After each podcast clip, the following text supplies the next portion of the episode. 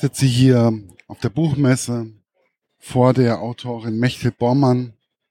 Sie hat geschrieben Grenzgänger oder auch Trümmerkind.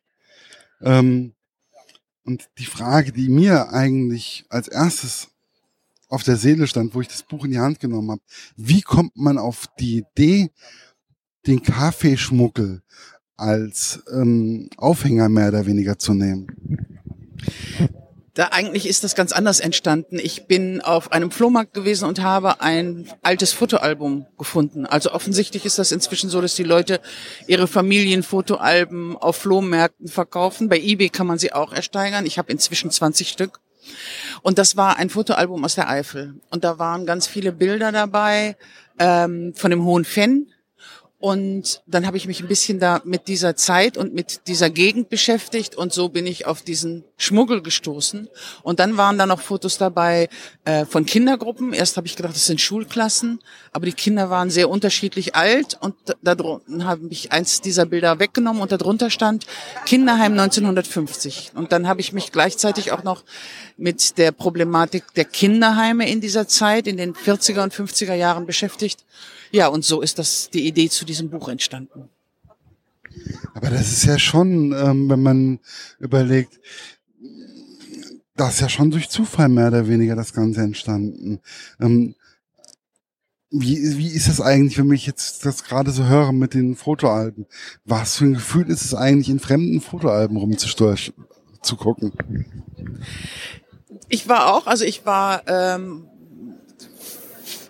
habe gedacht, das kann jetzt nicht sein, dass hier jemand seine privaten Fotoalben mit allen Fotos, mit allen handschriftlichen Notizen, die zu diesen Fotos da waren, hier einfach auf dem Flohmarkt verkauft. Ich gehe davon aus, dass das wahrscheinlich äh, eine Haushaltsauflösung gewesen ist oder sowas, wo dann sowas auf dem Flohmarkt landet. Und ich habe das mitgenommen, weil es mich berührt hat und weil ich gedacht habe, möchte nicht, dass sowas hier liegt und verkauft wird. Und dann habe ich, ich weiß gar nicht, es war drei, vier Euro, habe ich gedacht, ich nehme es lieber mit nach Hause. Was mir am Anfang von, dem, von der Geschichte aufgefallen ist, ich hatte das Gefühl, die Menschen hatten gar keinen Mut, richtig den Mund aufzumachen. So, ein, so eine Mauer des Schweigens war da teilweise, zumindest am Anfang. Kam das nur mir so vor oder war das auch beim Schreiben so beabsichtigt? Ähm, in dem Roman, meinen Sie, Grenzgänger, gibt es eine Mauer des Schweigens? Ich hatte das Gefühl, als würde etwas unter ähm, unten drunter schwelen oder ähm, bei der Gerichtsverhandlung, die, sie, die Henny wollte ja nicht richtig aussagen. Ähm, andere haben gesagt gehabt, das ist eigentlich ganz anders und also das ist schon so, dass ähm, und das zieht sich ja bis heute hin und wir sind ja auch heute, das ist ja im Grunde sehr, sehr aktuell, gerade wenn es um Kinderheim und um die katholische Kirche geht und um die Vorgänge in diesen 50er und 60er Jahren. Das Thema Missbrauch habe ich nicht thematisiert, aber eben die, ähm, ja, im Grunde ist es ja auch Missbrauch, die Gewalt gegen Kinder und ähm, die haben einfach über Jahrzehnte keine Stimme gehabt. Und die Kirche, man hat einfach, es, es durfte nicht sein, was, äh, es konnte nicht sein, was nicht sein durfte. Und dann hat man einfach, ähm, selbst, selbst die Gerichte haben gesagt, sowas passiert in katholischen Kirchen nicht und sowas, Schwestern werden werden sich an den an den Kindern nicht äh, in der wie werden solche Strafen nicht verhängt haben.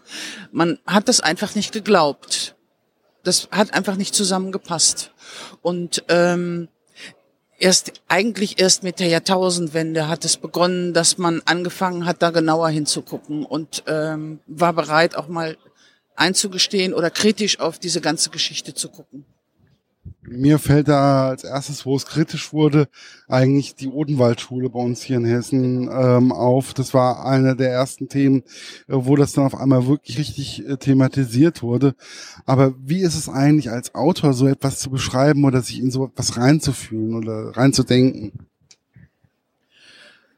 Ähm, ich spreche immer sehr viel mit Zeitzeugen und habe das auch in, für dieses Buch getan. Und das ist eigentlich das eigentlich Berührende und das, was, ähm, was einen noch lange verfolgt. Also wenn man mit Leuten spricht, die heute 60, 70 Jahre alt sind und die ähm, aus dieser Zeit erzählen und ähm, ja, die bis heute manchmal zum ersten Mal darüber überhaupt sprechen und ähm, wo man einfach merkt, dass, dass die, die, solche Geschichten diese Menschen ein Leben lang geprägt haben und auch ein Leben lang verfolgt haben. Wie ist es auch, es ist ja dieser Aachener Kaffeefront, habe ich ja dann ähm, später dann gelernt, wo, was ja der Anfang mehr oder weniger der Geschichte so ist, weswegen die Henny auch vor Gericht steht, wenn ich es richtig interpretiert habe bis jetzt. Ähm, wie ist es, nach so etwas, bei so etwas zu recherchieren? Also ähm, es, es gibt Material darüber und ähm, dann gibt es ein kleines Museum in Aachen, das sich speziell mit diesem Schmuggel beschäftigt. Es, ja, es gibt einige Leute, die, ähm, die sich ganz professionell damit beschäftigen, die Bücher darüber geschrieben haben. Und dieser Museumsleiter, der ist ehemaliger Zollbeamter gewesen, der kann ganz viele Geschichten dazu erzählen. Und ähm, ja, und viele Leute, die dort noch wohnen, sozusagen in diesen Ortschaften direkt an der Grenze, ähm, die es gibt äh, Berichte darüber und es gibt äh, Leute, also die ich dann besucht habe, die einfach von dieser Zeit erzählt haben und von ihren eigenen Erlebnissen mit diesem Kaffeeschmuggel. Weil es war ja so, dass man mit 10 bis 12 Kilo Kaffee einen Wochenlohn eines Arbeiters verdienen konnte. Das war, das war ein richtig gutes Geschäft mit nur 10 bis 12 Kilo Kaffee. Das, also, soweit wie ich die Erinnerung habe, war auch die Kaffeesteuer damals sehr, sehr hoch. Die Kaffeesteuer war ja der Grund. In Belgien gab es die nicht und hier war eine unheimlich hohe Kaffeesteuer und darum lohnte sich das ungemein, diesen Kaffee rüberzuholen. Und das wurde ja dann irgendwann richtig bandenmäßig betrieben und ähm, dann war das so, dass eigentlich in ganz Deutschland ja, man kann sagen, Kaffee schwarz getrunken wurde.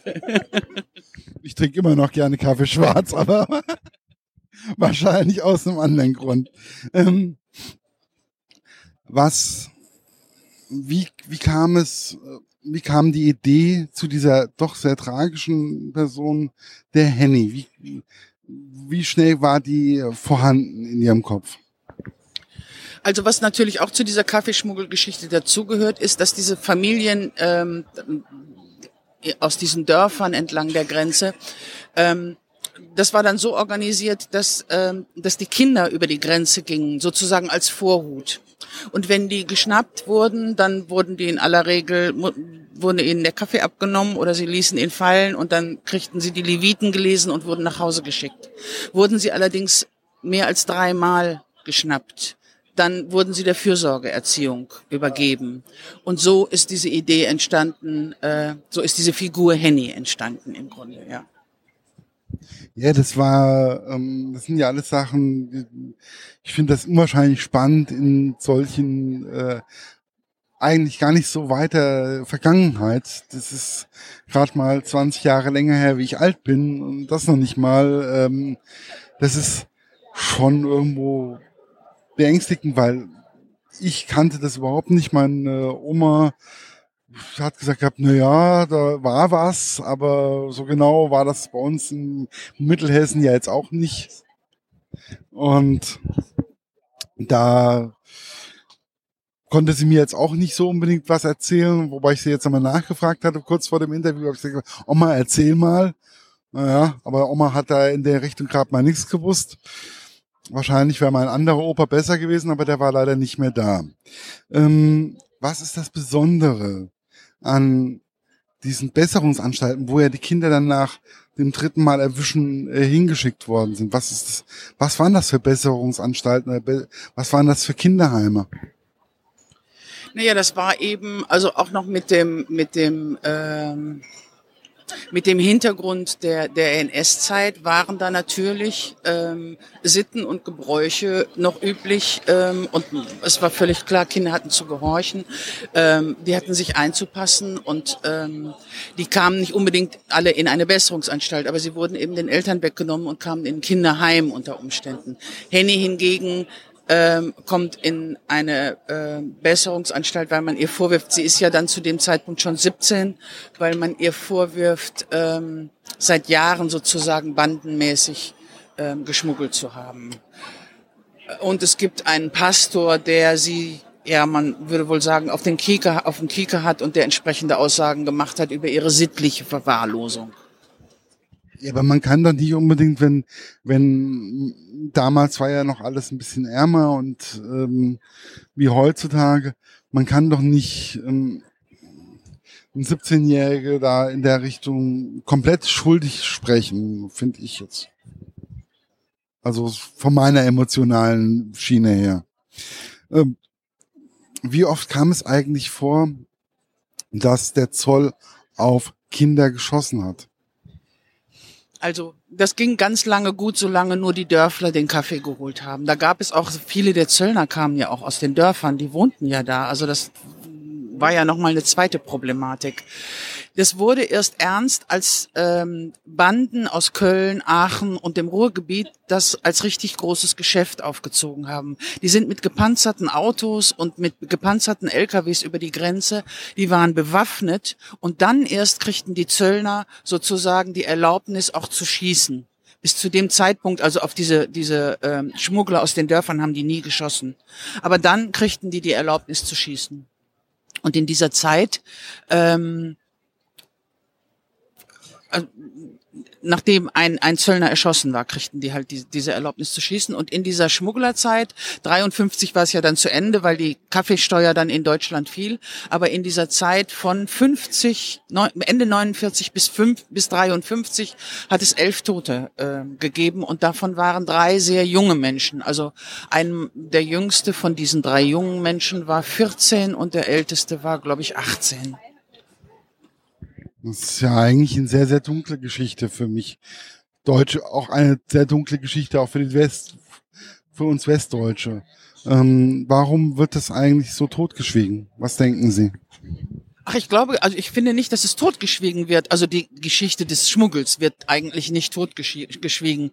Aber es ist einfach ähm, diese Nachkriegszeit, da habe ich manchmal das Gefühl, die wird einfach übersprungen, weil es einfach auch eine sehr elendige Zeit gewesen ist. Die Leute haben gehungert, die Leute wussten oft nicht, was sie am nächsten Tag essen sollten.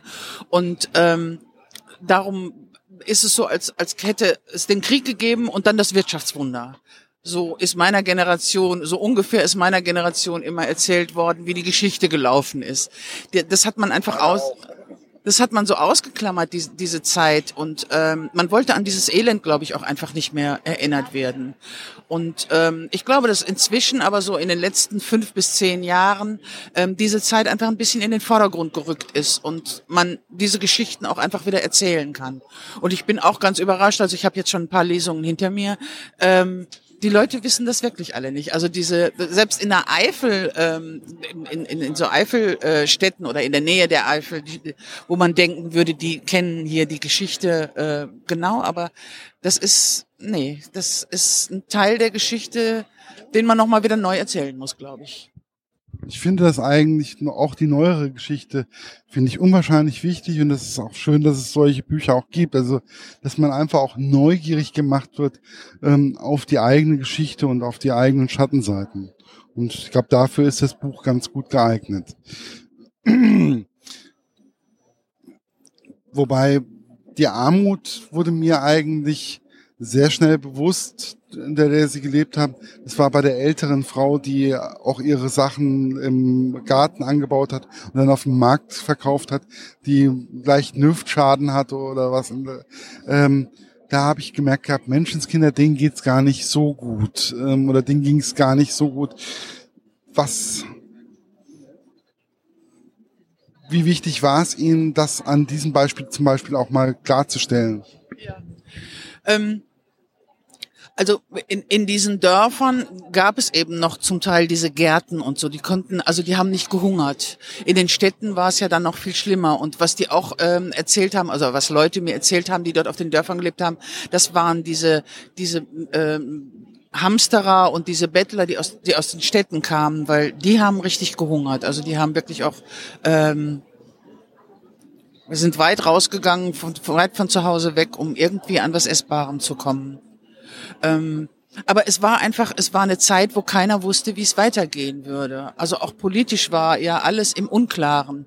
Und es gab gerade an, in dieser äh, deutsch-belgischen, in diesem deutsch-belgischen Grenzgebiet gab es sowas wie so eine Art ähm, Bolenien wurde das genannt. Das war wie so, ein, so eine Art Niemandsland, wo keiner wusste, ist es jetzt Deutschland? Also wird es Deutschland zugesprochen oder wird es war einfach nicht klar. Und dann gab es die Fennbahn. Das war eine eine äh, kleine Eisenbahn. Und diese diese Fennbahn heute ist sind das Radwege. Heute kann man da überall sehr schön mit dem Rad fahren. Aber diese Fennbahn wurde Belgien zugesprochen. Und die fuhr aber in in auf deutschem Gebiet. Das heißt wenn die Kinder zum Beispiel schmuggelten und sich auf die Gleise stellten dann durften die Zöllner sie nicht schnappen weil das war belgisches Gebiet. Diese Gleise waren belgisches Gebiet. Wahnsinn. Also es sind immer solche Sachen, das ist, das ist, deswegen unterhalte ich mich so gerne mit Autoren. Ähm, wie ist es, zwei solcher Geschichten wie das Trümmerkind und jetzt Grenzgänger, ähm, zwei solche Themen innerhalb von relativ kurzer Zeit anzufassen als Autorin?